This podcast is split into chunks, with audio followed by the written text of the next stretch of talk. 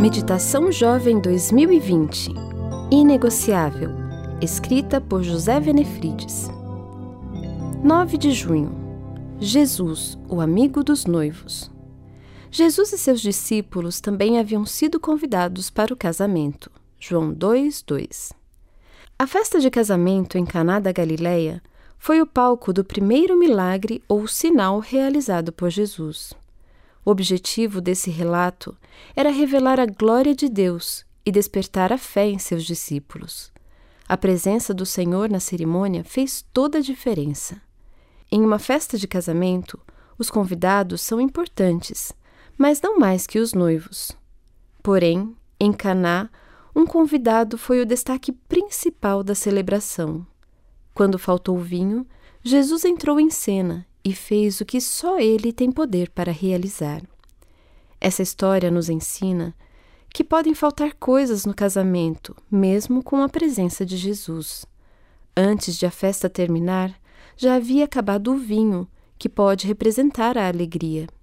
A falta de vinho na festa era uma tragédia. Diante desse quadro triste, a presença de Cristo mudou o cenário. Quando convidamos Jesus para participar do momento mais importante de nossa vida, podemos ter a certeza de que ele suprirá o que falta. E se os noivos não o tivessem convidado?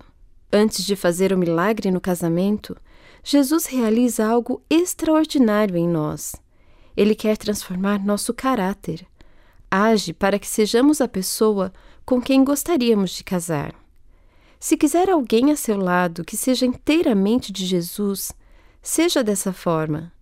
Se quiser um cônjuge que faça a vontade de Deus em todas as áreas da vida, aprenda a viver no centro da vontade dele. A orientação de Maria para os servos foi: façam o que ele mandar. De igual modo, faça tudo o que Jesus mandar em seu relacionamento matrimonial.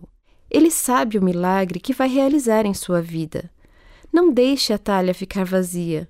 Nunca duvide da capacidade de Deus de fazer o impossível. Como os noivos em Caná, convide Jesus para seu casamento. O que já é bom vai ficar muito melhor. Eu sou Sandra Barbosa, designer gráfico na CPB.